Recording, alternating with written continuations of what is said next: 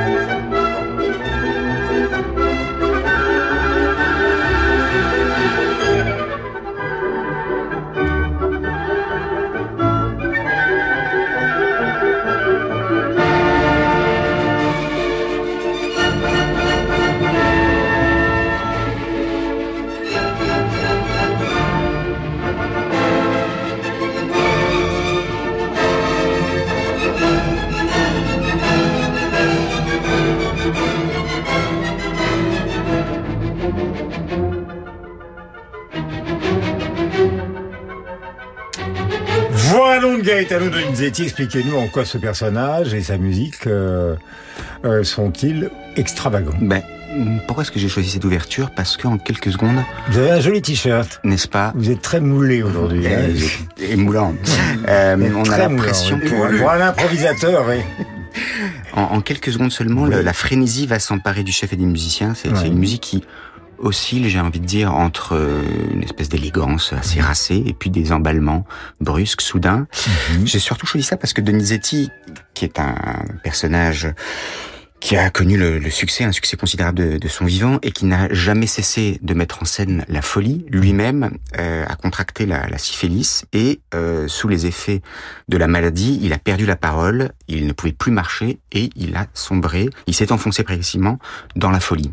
Hmm. Euh, il va être envoyé à Paris. Un peu comme Paganini dont on va parler tout à l'heure, le violoniste génial, le- qui avait aussi une sorte de vérole. euh, Et il avait un petit grain euh, Paganini. C'était pas tout à fait la, la même chose. Maupassant, qui a fini à quatre pattes. Alors, Ah ouais, le docteur Blanc. Schubert, là, Manet. C'est pas le docteur Blanche, là, c'est c'est- Hein, c'est le docteur. Lénine, voilà, c'est- en plus une, Hmm. euh, une ouverture qu'on va pouvoir entendre bientôt à l'opéra euh, Hmm. Avec une superbe distribution. Laurent Naouri, Julie Fuchs, Florian Sampé, qui ne sont pas des dingos, euh, tous en tout cas, mais qui euh, vont pouvoir euh, rendre justice à cette musique légère, pétillante, Mhm. euh, d'un compositeur euh, qui a été honni de l'avant-garde et qui pourtant mérite d'être écouté certainement. Le dictionnaire, je le disais tout à l'heure, le petit Robert euh, définit l'extravagance comme le contraire du bon sens. Alors j'ai pas un dictionnaire des citations devant moi, mais j'ai lu euh, par exemple que Gilles considérait que l'extravagance, ça consistait à voir ce que l'on n'a pas. Et donc euh, nous allons parler du célèbre Louis-Antoine Julien. Plus personne ne le connaît, c'est un grand chef d'orchestre du début du 19e siècle en France. Euh, il est né à Sisteron en 1812, il est devenu richissime, il est mort ruiné à Neuilly le 14 mars 1860. En fait, c'est un compositeur de valse, de polka, qui est allé au conservatoire, mais qui s'en fichait complètement, qui est parti pour Londres et qui a commencé à réaliser avec des baguettes une mise en scène, des coups de canon, des concerts gigantesques pour des milliers de personnes. Et le jour où il a arrêté la musique légère et il s'est emparé de l'idée de faire travailler par exemple Berlioz, et bien évidemment sa fortune a considérablement fondu, suivant le principe célèbre que quand on commence à jouer des choses qui ne plaisent pas au plus grand public, eh bien évidemment la rentabilité est plus faible. Il a fait appel à Berlioz comme euh, chef d'orchestre aussi. Il a été un peu partout dans le monde. Ce Louis-Antoine Julien que l'on appelait à l'époque Julien. Et voici la grande symphonie funèbre et triomphale d'Hector, orchestre symphonique de Londres, dirigé par Sir Colin Davis. Louis-Antoine Julien, je le rappelle, avait engagé Hector.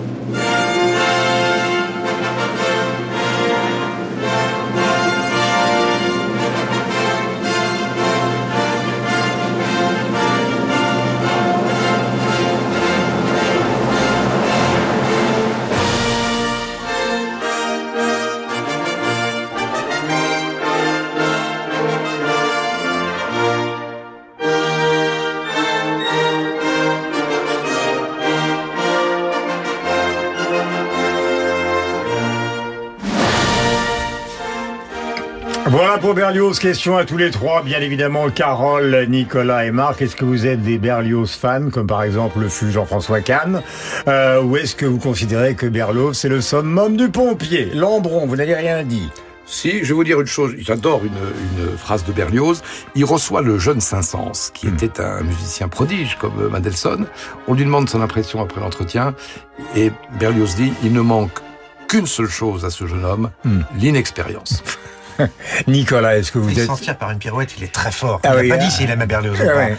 Euh, bah moi je suis berliozien. Oui, parfois en fait c'est ta petite dose. Il y a un moment où c'est comme c'est comme certains plats un peu un peu copiés. Je, on peut pas prendre de la choucroute tous les jours à déjeuner, Ouais. mais de temps en temps il y a des ça- il y a des états de grâce euh, manifestes. Monsieur il Carole. Il est né à la côte Saint-André. C'est le seul génie que la côte Saint-André ait donné à la France. C'est un génie, effectivement. C'est c'est un personnage hors norme. Euh, ce n'est peut-être pas un génial harmoniste. Boulez euh, avait Mais des vous qui êtes extrêmement durs là-dessus, mais, mais c'est, il a un sens dramatique absolument hallucinant. Et vous qui êtes l'homme du miroitement, de, de- des frémissements. des frémissements. Ah bah, bah, vous êtes le contraire de Berlioz Non, avec non, votre t-shirt Il- blanc. Il, sait parfaitement euh, miroiter, Berlioz frémir et... t-shirts, voyons. Ah. Exactement. Ouais. Pour, pour Nicolas, qui est l'homme du mauvais goût, Donc. Berlioz a été interprété pendant la guerre d'une manière exécrable par Jean-Louis Bar- Jean-Louis Barrault. Je vous recommande de regarder ce symphonie film. fantastique. La symphonie fantastique, c'est assez insupportable. Alors, je vais vous lire par exemple une petite annonce de Nicolas qui va, je suppose, vous faire sourire, euh, puisqu'il y a évidemment de nombreuses entrées comme toi dans tous les dictionnaires amoureux. Par exemple, à la rubrique petites annonces, aviateur, adjudant, donc ça c'est tout à fait le patron, le portrait de Marc Lambron. 42 ans, paraissant 37, vraiment très bien, divorcé, profit, très intelligent, épouserait magnifique fonctionnaire d'État, beau visage, intelligent, minimum 1m67, mince, cambré, calipige, mais Tourangelle et Angine, condition absolue, autrement inutile de répondre. Vous avez trouvé ça, vous Bon, ça c'est ça c'est les. Il y a des livres qui recueillent, qui re- rassemblent tout ça. Ça c'est, je crois que c'est le chasseur français. Le chasseur français dans les années 50, c'était une spécialité de ce genre de petites pépites et c'était sérieux. Mais ça atteint presque une sorte de poésie haïku. C'est du, c'est du fainéant en fait. Voilà. Les grandes. Jeune les- fille, 26 ans, 1m59, a subi de grandes épreuves, épouserait jeune homme assorti, grand, accepterait veuf, même bébé. Une dingue. Il vendait des femmes et des fusils hein, dans le chasseur Ouais. français. Qu'est-ce que c'est que l'extravagance, Nicolas, pour euh, le dictionnaire du mauvais goût? Euh, bah, euh, Je disais le contraire du bon sens, Dixit le Robert. alors ça, ça, là, une fois de plus, vous me posez une colle. Qu'est-ce que c'est que l'extravagance? Mais c'est. euh, Mais pour vous pour, pour- pour moi, bon, c'est ce qui sort. Moi, c'est ce qui sort de la norme et ce qui me fait rire. Moi, pour moi, le rire est important. La fantaisie, le rire, le plaisir, le délire, la sortie de route, comme vous avez peut-être enchaîné là-dessus, comme Jacqueline Maillan. Voilà, Jacqueline Maillan, inoubliable actrice de théâtre et de cinéma, Montélimar, mélodie entre tango et folklore napolitain. Année 1950, euh, je venais d'apparaître sur Terre, comme Josiane Savigno qu'on retrouvera pour la littérature tout à l'heure. C'est un choix de Nicolas.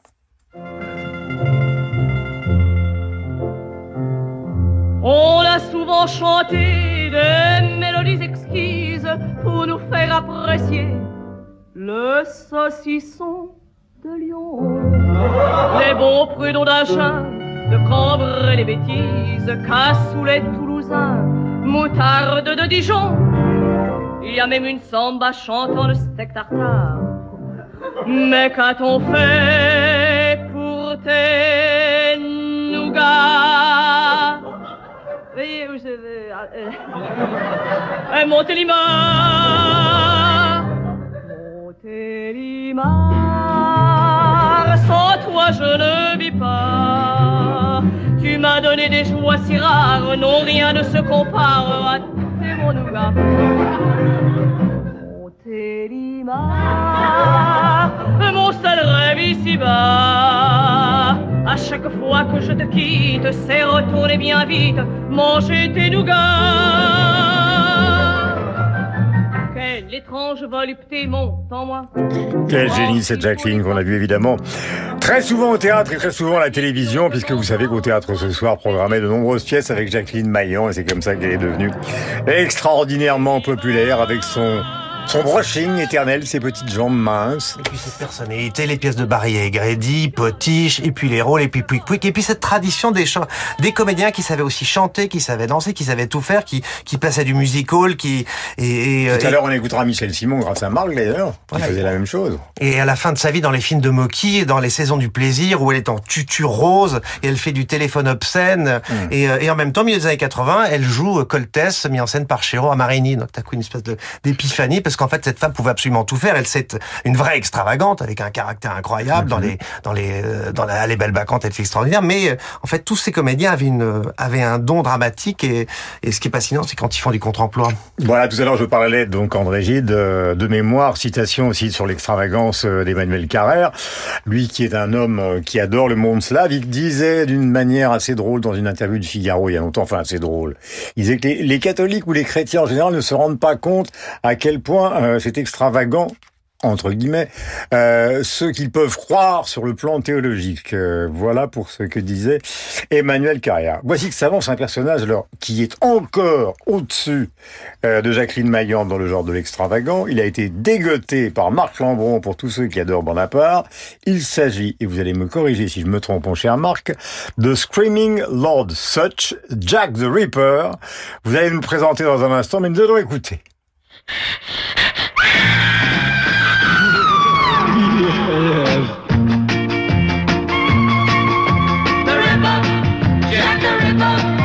There's a man walks the streets of London late at night. the With a little black bag that's oh so tight. He's got a big black cloak hanging down his back. Well, that's a one big cat that just hates to fight. Well, he walked down the street, every girl he met says your name is Blouse.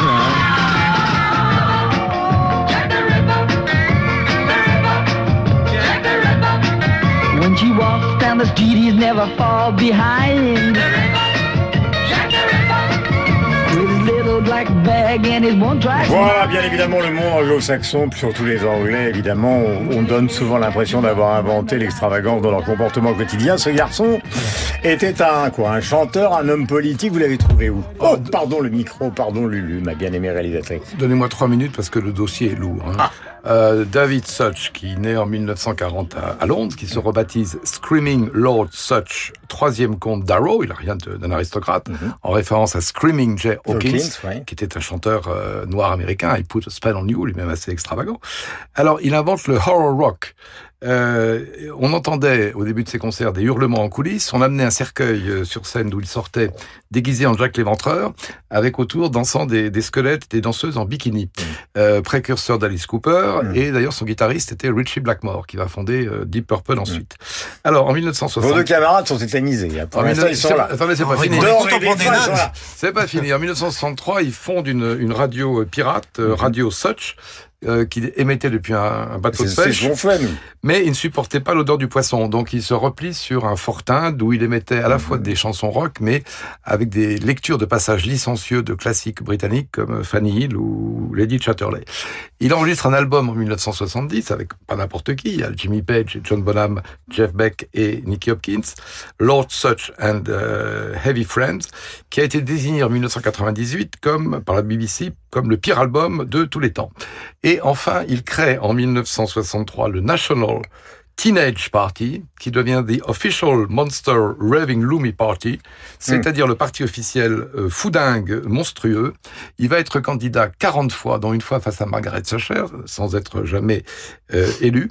Et enfin, dépressif, il se pend en 1999, un an après la mort de sa mère. On et sait tout. Et là, nous avons entendu Jack the Ripper, 1963. Je vous conseille d'aller voir le Scopitone ou le clip sur YouTube. Voilà, Marc ayant fait légèrement long, je vais être obligé de faire extrêmement court. Arturo Benedetti Michelangeli, pourquoi je l'ai choisi dans le rôle d'extravagant Eh bien, vous le connaissez bien évidemment, ce gigantesque pianiste italien. C'est parce que en dehors de la musique, il avait une passion. Et puisque sort le film de Michael Mann sur Enzo Ferrari, qui d'ailleurs est euh, pour les uns un chef-d'œuvre, pour les autres un bide. J'ai lu ça par exemple euh, dans Le Monde hier, on considère que c'est un film extraordinaire. Euh, dans Libération, que c'est un film invisible. Donc, vous voyez ce que ça veut dire que la critique aujourd'hui.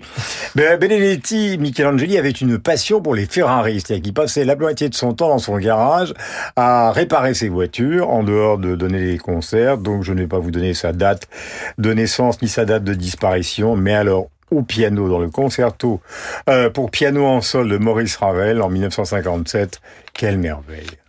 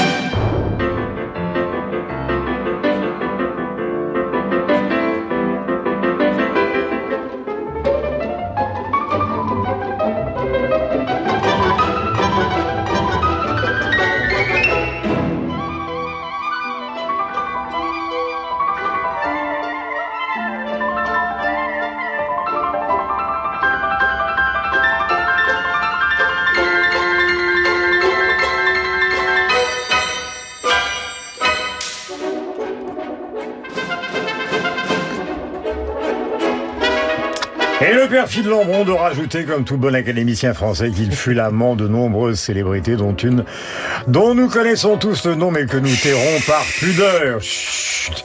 Dites-moi, Beffa, vous qui êtes le pianiste de la bande, comment peut-on devenir justement un virtuose absolu? Vous, c'est l'improvisation, mais euh, le cas justement, tout à l'heure on parlera de Paganini, là il s'agit de, de cet autre Italien célèbre, euh, dont la caractéristique est un peu comme Liszt, justement, c'est d'abord et avant tout la virtuosité. C'est quoi? C'est le talent, c'est le travail acharné en dehors des Ferrari, c'est? D'abord, c'est- c'est la virtuosité, mais c'est aussi un certain toucher. Il était connu pour ce toucher extraordinaire. Il y a quantité d'anecdotes qui tournent autour de lui. Par exemple, le fait que euh, un disciple voudrait à tout prix euh, pouvoir prendre un cours avec avec lui. Euh, il dit d'abord non, puis finalement donne rendez-vous dans, dans son hôtel. Là, il y a un clavier muet. Et il demande euh, au jeune pianiste de se mettre au, au- au clavier muet, de lui jouer, euh, je crois que c'était un prélude de, de Debussy, euh, et puis il se permet de dire ah non là vous auriez dû faire ceci euh, plutôt cela. Enfin, c'est une espèce de, de dingo, euh, mais qui était euh, effectivement un grand virtuose et aussi quelqu'un euh, qui euh, restait extrêmement secret, euh, se méfiait des, des journalistes, avait un C'est un rapport champion des lapins, je crois qu'il annulait un concert sur deux aussi. Tout à fait. C'est connu pour ça. Il se méfiait des ingénieurs du son quand il enregistrait. Euh, il se méfiait d'à peu près tout le monde, ouais. dans une paranoïa euh, qui pouvait être un peu sympathique au début, mais qui, euh, à la fin de sa carrière, lui jouait quelques tours quand même.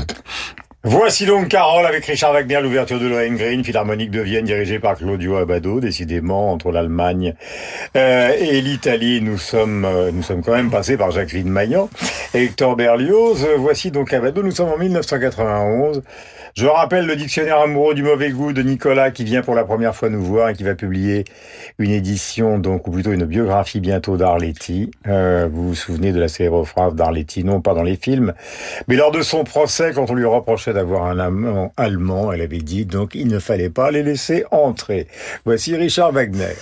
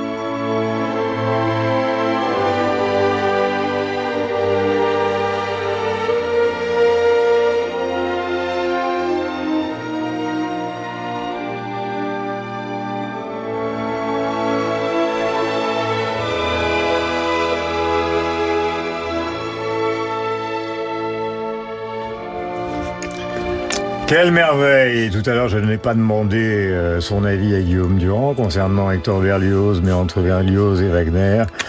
Mon cœur a choisi. Abado 1991. En quoi était-il extravagant, là, évidemment bon, bien des Partout. Oui, oui.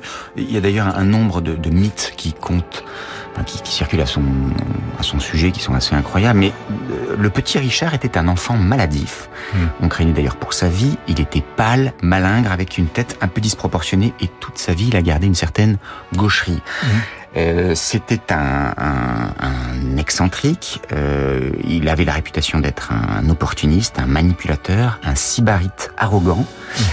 Euh, alors il y a une part de vérité là-dedans, mais il faudrait remarquer qu'à côté de ça, c'était aussi euh, une personnalité dotée d'un charisme extraordinaire et euh, sa personnalité exerçait une attirance et une répulsion à peu près aussi intense que sa musique.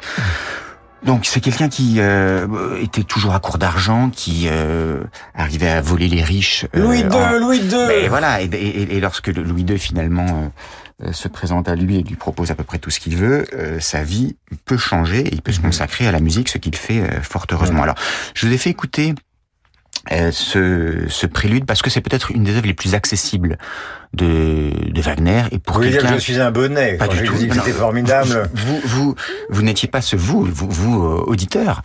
Euh, et puis, ça va être donné aussi prochainement avec un autre extravagant qui est Serebrennikov. Euh, et je pense que cette rencontre de, de, de titans du 23 septembre au 27 Oh, c'est octobre, qui est en plus eh ben, et le 27 octobre, c'est mon anniversaire, j'aurai 50 ans.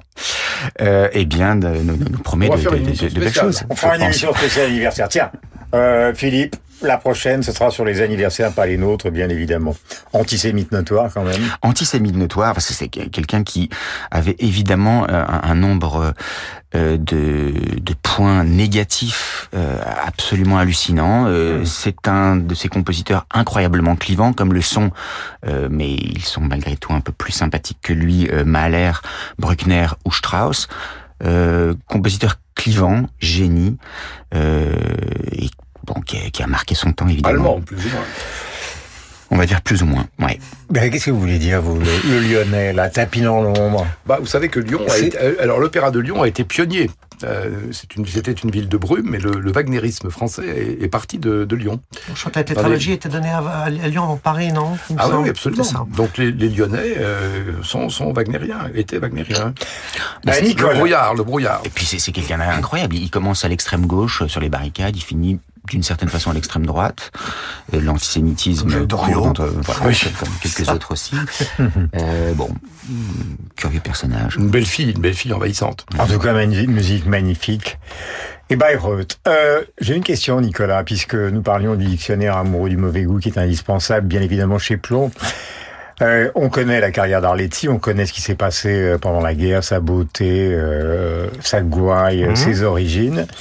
Mais cette femme poétique à Belle-Île-en-Mer, aveugle, euh, est toujours quelque chose qui m'a fasciné Oh, dans bah, une petite maison près de la plage de Denan. absolument tragique. Elle perd la vue. C'est une femme qui, est, qui a eu beaucoup de rendez-vous manqués, qui a eu une carrière cinématographique en fait étirée sur six ans. Il y a beaucoup de films avant, beaucoup de films après, mais et qui en fait était plus une femme de scène, une femme de théâtre qu'une femme de cinéma. Le cinéma, c'était comme je disais, c'était son argent de poche. Et, et, et elle a, et au sortir de la guerre, euh, elle a essayé à chaque fois de remonter, de remonter la pente. de- et à chaque fois, il y a eu des rendez-vous manqués. Et à un moment, elle perd la vue petit à petit, et elle passe les 25 dernières années de sa vie dans le noir, à Belle-Île entre autres, puis à la fin, au fin fond du 16e, dans un petit appartement de la rue de Rémusat. Euh, et c'est une vie, voilà, où elle était entourée de personnages et qui elle parlait, et qui, parce qu'elle avait plus que ce, que ce rapport-là avec les gens. Mais c'est une vie extrêmement triste pour une femme qui était extrêmement joyeuse et d'une liberté complète. Ah, vous avez choisi Georgius. Alors, Georgius. Georgius. Voilà, revient sur Terre Durand. Mon heure de swing, période Zazou 1941. Curieux, mais c'est vous.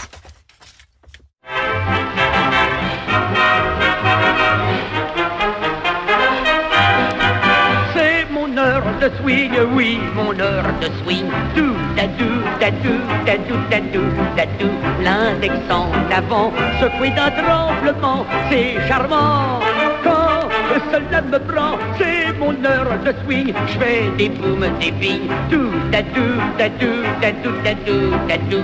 Je me sens tellement gamin, soudain, en sortant de mon bain. L'œil perdu au lointain, zut pour les voisins. J'ai mon heure de swing, l'heure où je trépigne. J'en fiche un coup, douda, douda, dou. jour bleu, on faisait la queue. Était-ce pour du lait, du beurre ou des choux? Un vieux sergent de ville me fait prendre la file. Tout le monde était renfrogné quand tout à coup j'ai mon heure de swing. Je fais boum Nicolas qui est Georgius Alors Georgius, c'est un des plus grands extravagants pour le coup de, de l'avant-guerre. C'était le fantaisiste le plus fou. 1500 chansons, chaque chanson était comme un sketch. C'était l'un des premiers grands showman en fait du music hall parce qu'il faisait tout. Euh, il écrivait les textes, parfois il composait la musique et, et c'était euh, c'était un personnage mais qui était admiré par les surréalistes. André Breton l'adorait, Robert Desnos a écrit sur lui. Et là, ce qui est drôle, c'est que c'est de l'extravagance au carré. C'est-à-dire qu'on est pendant la guerre. Il est déjà un homme très euh, installé. Il est propriétaire, euh, directeur de pas mal de théâtres. Et là, en fait, c'est lui qui se moque de l'extravagance du moment qui était les Zazous. Parce que lui, il aimait pas du tout ça. Donc, le mouvement Zazou, euh, c'était une forme de, de résistance par le, par l'accoutrement, euh, parce que c'est voilà de, de, de toute la jeunesse de l'époque. Et en fait, il s'en moque parce que pour le coup, pendant la guerre, euh, Georgius était plutôt du côté de, en tout cas, il en a bien profité. Il était directeur du théâtre de l'Ambigu. Il mettait en scène les, les pièces d'Alain Lobreau qui travaillait Je suis partout. Donc là, c'était un peu plus compliqué. Et, euh, et donc, c'est ce qui est amusant, c'est qu'en fait, c'est une génération d'extravagants qui se moque de la génération suivante. Voilà, c'est un peu jazz, Sal- jazz et swing aussi. Et jazz et swing, absolument. Voilà, c'est un peu Salvador et Boris Vian se moquant du rock, eux-mêmes étant influencés bien évidemment par le jazz, on le savait. Nous sommes dans Bande à part. Tout à l'heure, nous serons avec Poiret Serrault et Josiane Savigno, car j'ai reconstitué ce trio qui a triomphé sur scène pendant des années. Mais comme nous faisons la meilleure émission du monde, soyons modestes. Voici dans quelques instants Françoise Hardy et Jacques Dutronc. Nous saluons Françoise. Si elle nous écoute et nous passerons donc dans Bande à part sur les extravagants, Michel Simon, Léo Janasek, Robert Johnson, Prince, Elton John, Jean Paredes, Paganini et Franz Liszt.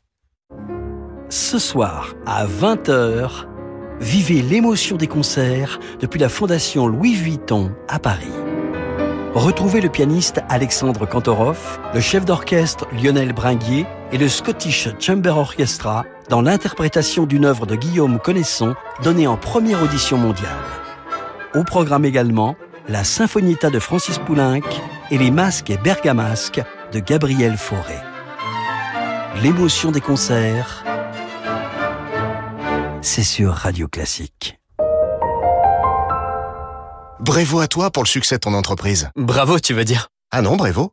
Comme Brevo, le CRM tout en un qui t'aide à gérer toutes tes relations clients, tes campagnes email, SMS, WhatsApp sur une seule et même plateforme et qui permet de te concentrer sur la croissance de ton entreprise. Brevo Eh oui, Brevo, c'est le nouveau Bravo. Créez votre compte sur brevo.com. Pour leur neuvième édition, les musicales de Quiberon célèbrent Vienne et les compositeurs autrichiens. Six concerts exceptionnels avec Dimitri Vassilakis, Julien Sulzmann, Audrey Perrin et le merveilleux baryton Yvon Naumovski.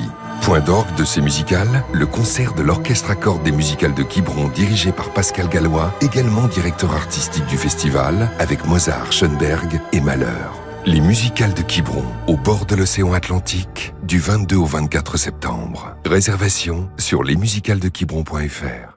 Clermont-de-Loise fête son millénaire. Les rencontres musicales de Clermont proposent mille ans de musique des troubadours à nos jours. Hildegarde de Bingen en concert dessiné, Mozart et Schubert sur piano forte, Beethoven et Schumann par l'orchestre Consuelo dirigé par Victor Julien Laferrière, le violon à travers les âges avec notamment Pierre et Théo Fouchéneret, David Petrelic.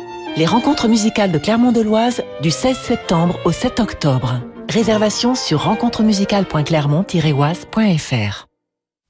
Dans le cadre somptueux du lac du Bourget, le Festival des Nuits Romantiques rend hommage à Giuseppe Verdi.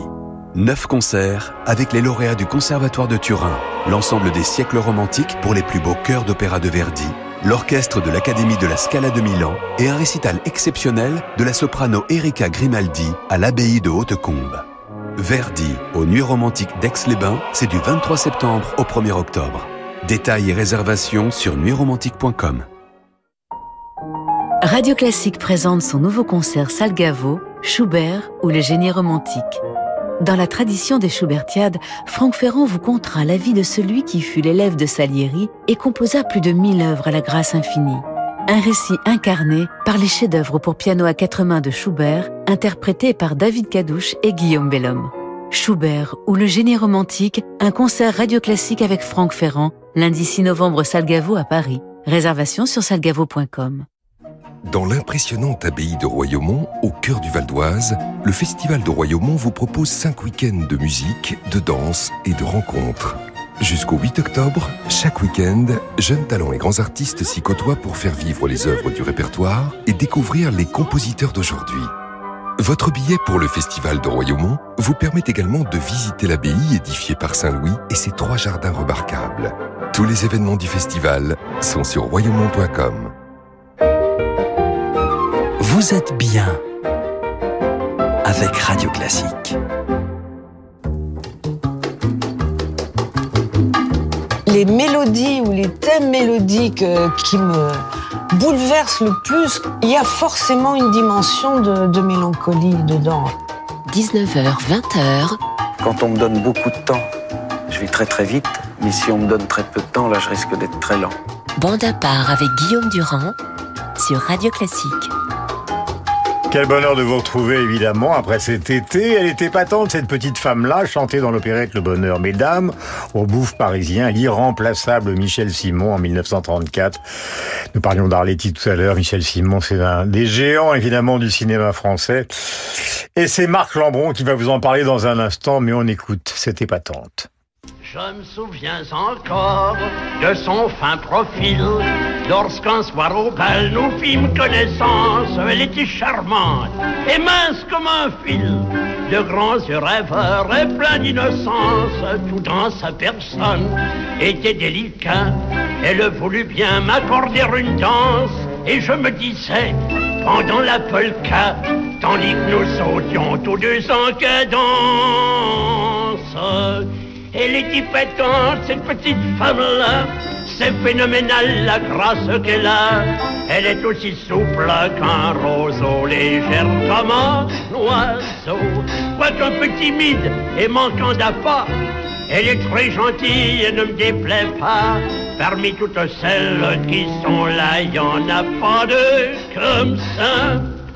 On s'est retrouvés au hasard des jours chez d'autres amis qui nous invitent. Le bonheur des dames au bouffe parisien en 1934, évidemment, c'est Michel Simon par Marc Lambron.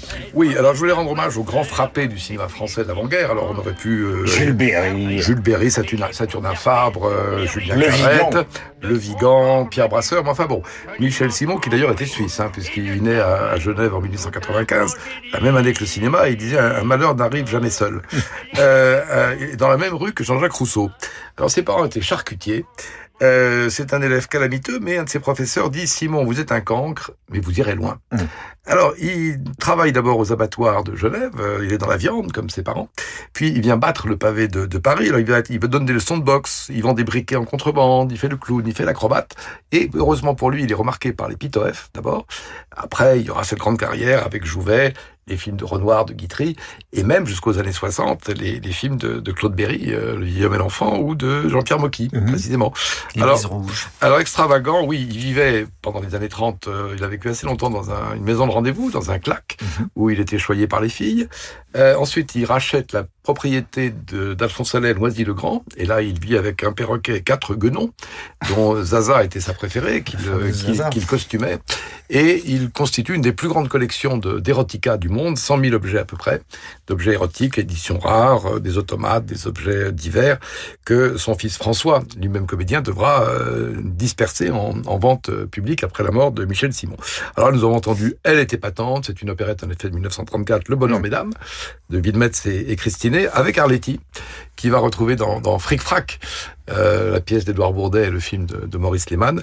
Bon, alors assez classique, elle était patente, cette petite femme-là, parmi toutes celles qui sont là, il y en a pas deux comme ça. Voilà, Simon qui était quand même, vous l'avez, enfin, suggéré, un acteur génial. Ah ben un acteur extraordinaire. Un Acteur extraordinaire. Et, et comme euh, comme d'autres, comme Arletty, enfin le, le brûlant les planches. Et d'ailleurs, triomphe dans les années 60 avec du vent dans les branches de, de sa Sassafras, de René de Obaldia. De René de Obaldia. Il est cultivé, j'essaie de le battre, mais je n'y arrive jamais. Léo Janacek, l'affaire Macropoulos, Philharmonique de Vienne, dirigée par Saul Charles Mackera. Tout sommes en 1978, très jolie année. Et c'est Carole Beffa avec son t-shirt moulant qui va vous en parler dans un instant.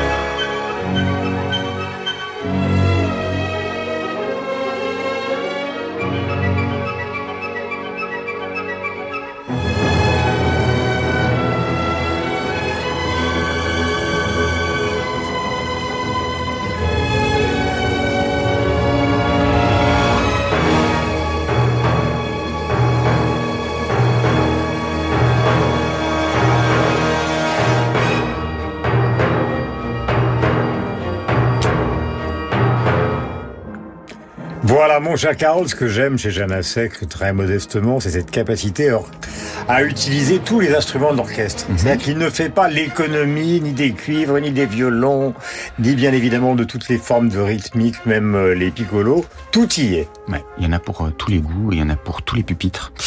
Euh, alors, je me suis dit, bah, c'est bien les extravagants, mais on va parler d'interprètes, on va parler de euh, d'instrumentistes, de chanteurs, de compositeurs bien sûr, mais il faudrait aussi parler peut-être des personnages. Et là, on a vraiment un personnage euh, extravagant, puisque l'affaire Macropoulos euh, raconte le destin d'Emilie Marty, qui est un personnage absolument hors norme, une femme mystérieuse, à la longévité inégalée. Elle vit 337 ans. Euh, c'est un personnage d'une extrême froideur. Je l'ai bien connu, désabusé. Oui, bah, bah, nous, nous tous euh, autour de cette table l'avons connu. Comme Ségolène Royal. Euh, D'une certaine façon, elle a plusieurs vies aussi, euh, avec un style vocal qui, qui va se ressentir un peu de, de, de cette euh, forme de cynisme. C'est-à-dire que Janacek, euh, comme l'a assez bien montré euh, Kundera, qui euh, était un grand fan de ce compositeur comme de Stravinsky, va prolonger d'une certaine façon le romantisme en considérant qu'il faut faire encore plus d'expression que, que, que le romantisme. Donc, non pas cette espèce d'objectivité de Stravinsky, mais essayer au contraire d'approcher au plus près la conscience humaine, euh, essayer d'avoir une espèce de sismographe de l'âme. Très belle page de Kundera sur ces questions-là. Et ici, avec euh, ce personnage extravagant qu'on va d'ailleurs pouvoir voir euh, mis en scène par un autre extravagant, ce réalisateur polonais, qui est euh, Krzysztof euh, Warlikowski, dans, dans, dans quelques semaines euh, à Bastille, vous avez tout ce que j'adore chez euh, Janacek, c'est-à-dire la tendresse, euh, ce, ce, ce- côté euh, réussir à partir de- de- d'un état psychologique et émotionnel d'un personnage à euh, dicter une ligne vocale qui soit le plus près possible de ce qui est euh, langue parlée, de ce qui est euh, quotidien. Et ce, ce miracle d'un mariage entre musique savante et quotidien et fantastique dans cet opéra, à mon avis, mérite qu'on s'y arrête un peu. En tout cas, nous avons écouté cette affaire Macropoulos avec beaucoup de bonheur, le Philharmonique de Vienne dirigé par Sir Charles Mackerras. Notre ami Carole nous quitte avec sa valise car il va pianoter, diriger. Et donc, nous le retrouvons la semaine prochaine. Vous savez que l'histoire du blues et celle évidemment de la pop ou du rock ou du hard rock est évidemment non seulement bourré d'extravagants, mais c'est aussi devenu presque une convention. Ça commence avec euh, l'empereur de la naissance du blues, Robert Johnson. Ça s'est prolongé évidemment avec Prince, extravagant jusqu'au bout du monde et jusqu'au bout de sa vie, dans Nothing Compared to You. Euh, et puis tant d'autres, comme par exemple cette période de- d'Elton John, où il était complètement, il n'y a pas d'autre mot, défoncé, comme un petit chat. Euh, voici ce medley, des extravagants, j'allais presque dire professionnels.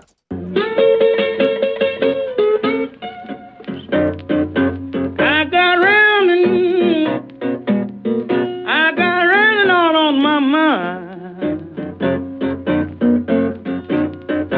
Hate to leave my baby, but you treat me so unkind. nothing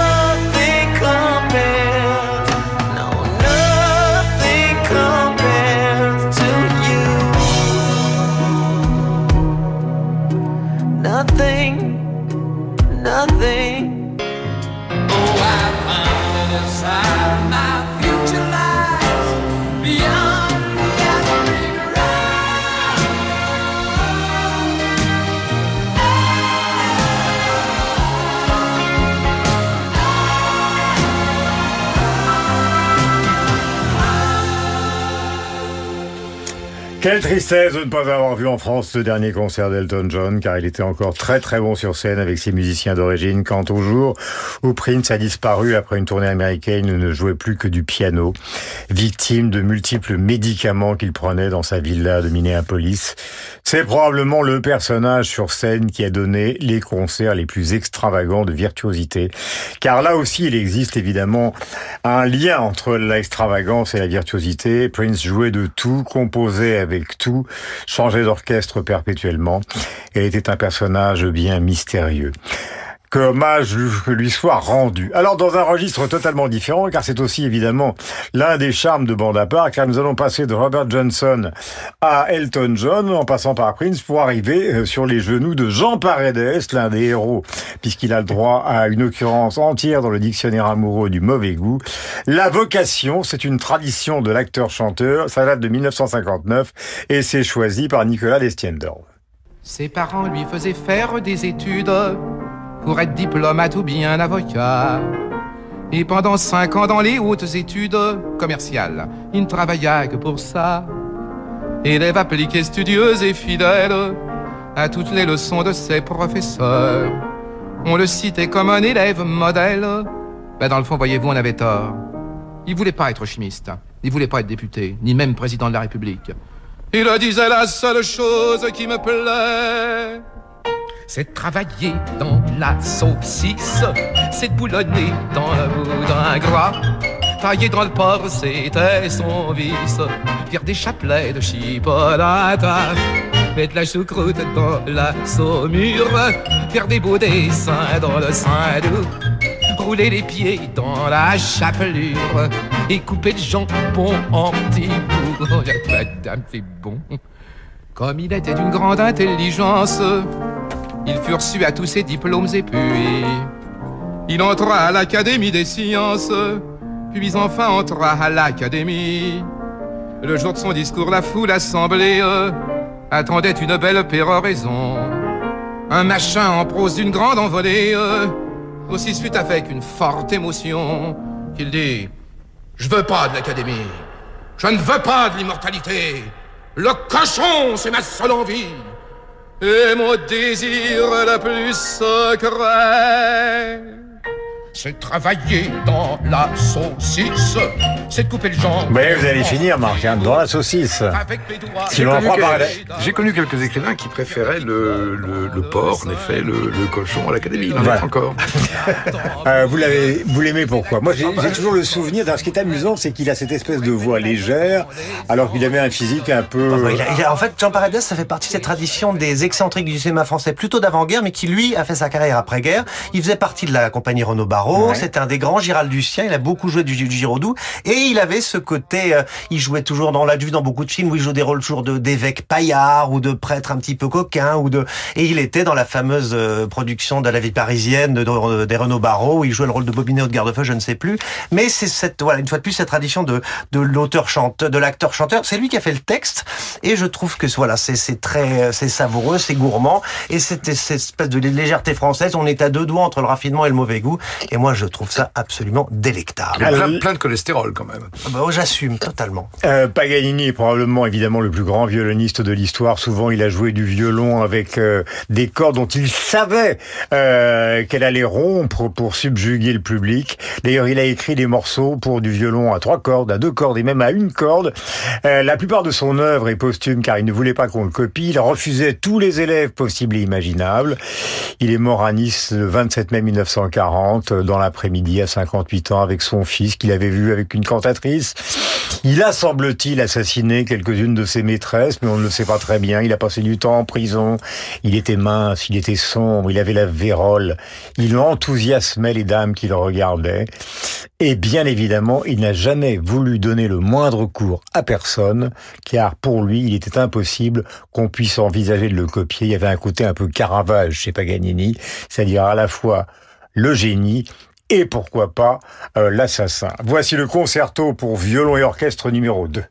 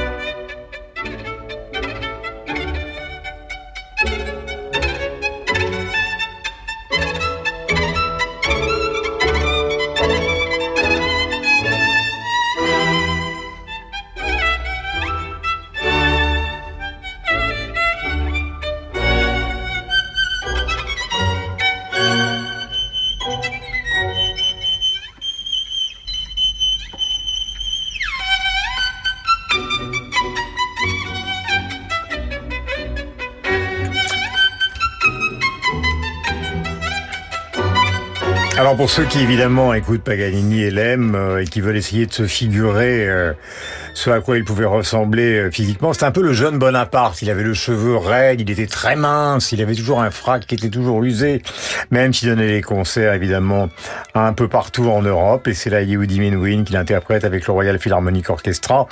Euh, donc c'est l'un des grands génies de l'interprétation. Il a laissé justement euh, de manière posthume, il y a un certain nombre d'œuvres qui sont reprises, euh, comme les Caprices par exemple, notamment je crois le numéro 24. Un personnage inouï euh, qui a donné l'objet, qui été l'objet, pardonnez-moi, de deux films au moins. L'un avec Meryl Streep et l'autre, j'oublie, mais vous allez nous rappeler ça dans un instant. C'est Florence Foster Jenkins, cette américaine richissime qui se prenait pour une cantatrice et que tout le monde évidemment applaudissait puisqu'elle payait.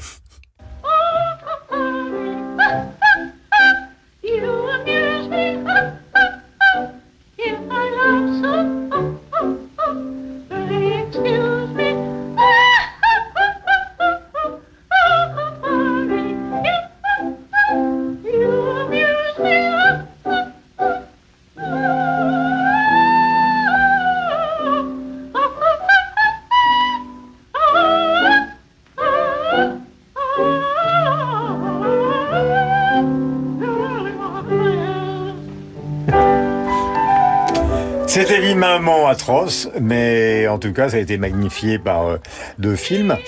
Euh, pourquoi cette extravagante vous plaît, Marc? Euh, D'abord parce que ça commence mal. C'est une émission placée sous le signe de la syphilis ou de la petite vérole, puisque très jeune, elle s'enfuit à Philadelphie avec un médecin qui s'appelait Frank Jenkins, qui lui transmet la syphilis qui peut avoir euh, quelques rapports avec la folie euh, à terme. Alors, ça ne l'empêche pas de donner des récitals à partir de 1912. Elle est convaincue de son talent extraordinaire. Elle aborde évidemment des rôles très au-delà de ses capacités. Elle se produisait souvent euh, drapée de tulle et portant des ailes euh, sur le dos. Euh, alors, elle donnait un récital annuel au Ritz-Carlton, mais elle avait loué la, la, salle. Et elle prépare son apothéose pour le 25 octobre 1944, où là, elle loue carrément Carnegie Hall. Elle va se produire en présence de Cole Porter et de Lily Pons, qui était une grande cantatrice. Et euh, grande émotion, car deux jours plus tard, elle est frappée d'apoplexie, euh, certes dans un, un, magasin de musique, et elle ne s'en remettra pas. Alors vous avez cité en effet le, le film de Stephen Frears avec Meryl Streep, 2015, qui s'appelle Florence Foster Jenkins, et l'année suivante, 2016, Gianoli Xavier avec euh, Marguerite. Alors là, ce que nous avons entendu, c'est la chauve-souris de Johann Strauss. Massacré par... Euh, Alors c'est l'acte 2, alors en allemand c'est Mein Herr Marquis, là elle le chante en anglais, euh, Adele's Laughing Song, il faut donc qu'elle rit. Et, et, nous avons entendu ces, ces hoquets euh, détimbrés, erratiques, dans la grandeur de Florence Foster Jenkins. Voilà, bientôt va sortir. Euh, là aussi, les critiques sont totalement euh, divergentes. Euh, le film de Bradley Cooper consacré à, d'une certaine manière, à un extravagant, c'est-à-dire oui. Leonard Bernstein, euh, personnage inouï, bisexuel, euh, star, magnifique homme, et qui a donné des cours de musique qu'on peut retrouver d'ailleurs sur Internet, qui sont absolument extraordinaires. Plus évidemment ce mélange entre West Side Story et la musique la plus classique. Comme nous avons passé par euh, le ridicule de Madame Jenkins, nous allons terminer avec euh, un grand extravagant. Je ne sais pas, mais puisque nous parlions de Paganini et d'autres musiciens extraordinaires, voici celui qui a été à la fois un grand compositeur et un pianiste inégalé. Il s'agit de Franz Liszt, le grand galop chromatique, et c'est Georges Au piano. Nous sommes en 1957.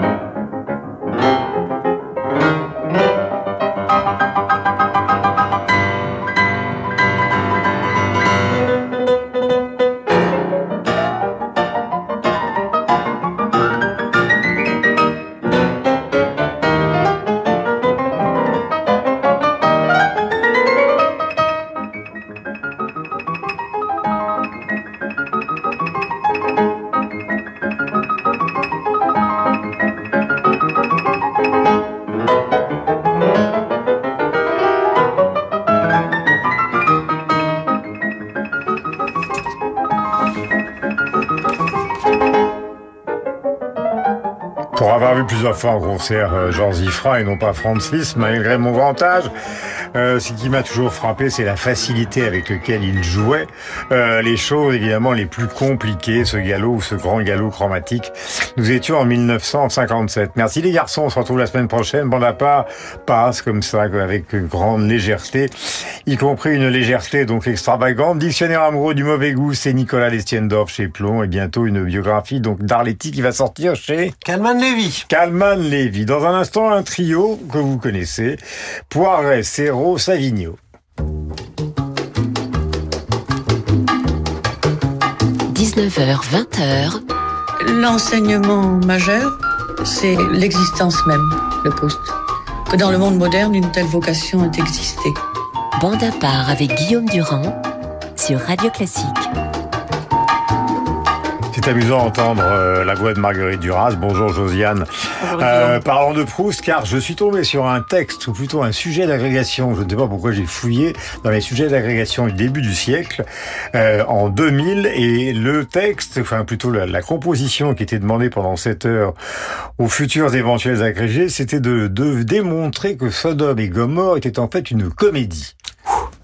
Point d'interrogation. Je ne sais pas ce que j'aurais répondu à l'époque. En tout cas, en matière de comédie, voici vos deux prédécesseurs, Poiret et Serrault en 1974. Et puisqu'il s'agit évidemment de vous, Josiane, nous allons parler de littérature. Le sketch du prix littéraire, ça dure 26 secondes. C'est de l'élégance extravagante. Sur 142 livres que vous avez fait paraître, 143, on ne trouve pas une trace de présence féminine. Aucune. Aucune. Aucune. Aucune. aucune. Je dis on trouve aucune trace, sauf peut-être dans votre adaptation de Roméo et Juliette, où Juliette est quand même campée d'une manière un peu plus féminine, enfin... C'est exactement, c'est quand même pour mieux faire rebondir la fin quand on s'aperçoit que Juliette n'est autre que le vieux Capulet déguisé, n'est-ce pas? De dingue, Poiret, Serrault, mais de dingue élégant extraordinaire. Dorothy Parker, comme une valse, c'est publié chez 10-18 et vous avez la gentillesse justement souvent de nous présenter des livres qui sont des livres qu'on trouve facilement et qui ne sont pas chers. Ma chère Josiane, de quoi s'agit-il? Alors, je vais pas parler seulement de Comme une valse. Moi, cette, cette émission m'a absolument enchantée parce que Dorothy Parker est une extravagante, qu'elle n'est pas assez connue en France. Je sais qu'on est la fin du week-end, mais moi, je voudrais vous donner envie de passer tout le week-end prochain avec Dorothy Parker. Donc, il y a deux livres, une biographie, 400 pages, et Comme une valse, 300 pages. Alors, Dorothy Parker, pourquoi elle pourquoi elle me fascine? Parce que pas seulement parce qu'elle a été une très brillante nouvelliste, une très brillante critique littéraire, qu'elle a fait des scénarios à Hollywood, que euh, elle a écrit des, chroniques dans le New Yorker, évidemment, c'est ce que c'est sans doute ce que je préfère. Mais pour moi, elle est justement cet esprit new-yorkais des années 1930 que j'aurais sans doute rêvé connaître. Elle est morte en 1967, donc je l'ai pas connue, j'avais même pas lu quand elle est morte. Et euh, il y avait ces réunions à l'Algonquin, il y avait les chroniques dans le New Yorker qui étaient quand même beaucoup plus caustiques et, et humoristiques qu'il est aujourd'hui, c'est évident. Alors évidemment aujourd'hui on vous dirait il y avait trop d'alcool, il y avait trop de tentatives de suicide, elle en a fait plusieurs, et ça n'était pas une extravagante toujours heureuse. Bah oui d'accord, pas extravagante toujours heureuse, mais c'était quelqu'un d'extraordinaire. Alors je vais pas vous raconter quand même sa vie en deux minutes, mais il faut quand même que je vous dise qu'elle est née dans le New Jersey en 1893, que son père était un tailleur juif aîné, aidé, aisé, pardon, oh ça va pas aujourd'hui. Et euh, donc, si je vous donne ces dates, 1893-1967, évidemment, ça veut dire deux guerres mondiales. Ça veut dire aussi pour elle une mère morte quand elle avait 5 ans. La crise de 29. Ouais, la crise de 29 et deux frères morts dans le, le naufrage du, du Titanic. C'est effrayant. Ça n'aide pas quand même. Hein Alors, si vous voulez en savoir plus, il faut donc lire L'extravagante Dorothy Parker de Dominique de Saint-Pern. C'était chez Grasset en 94, mais c'est toujours dans le livre de poche c'est aussi en numérique, pas cher, 400 pages. Et là, vous arrêtez pas. Ça commence comme ça. Pour ses lecteurs, Dorothy Parker est d'abord une voix. Cette voix, se dit-on lorsque on est sous son charme, ne peut appartenir qu'à une femme elle-même singulière, elle en part à sa recherche. C'est ce qu'a fait très très bien Dominique de Saint-Pern. On voit que, évidemment, elle est un membre à part entière de la génération perdue, cette, cette Dorothy Parker. Dans ses années folles, écrit Dominique de Saint-Pern, qui faisait exploser le carcan de la morale victorienne, elle fut le modèle pour ses contemporains, un exemple pour les femmes qui découvraient à travers elle une nouvelle manière de vivre et d'aimer. Dorothy Parker, elle, s'est inventée chaque jour de sa vie. Oui, c'est ça qui me plaît aussi chez elle, c'est qu'elle a fait de sa vie une œuvre. Alors, vous parliez de Comme une valse.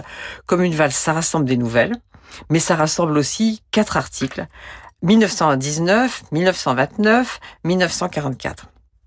Alors je vais vous citer juste le titre de l'article de 1919 parce que je pense qu'il pourrait être écrit en 2023.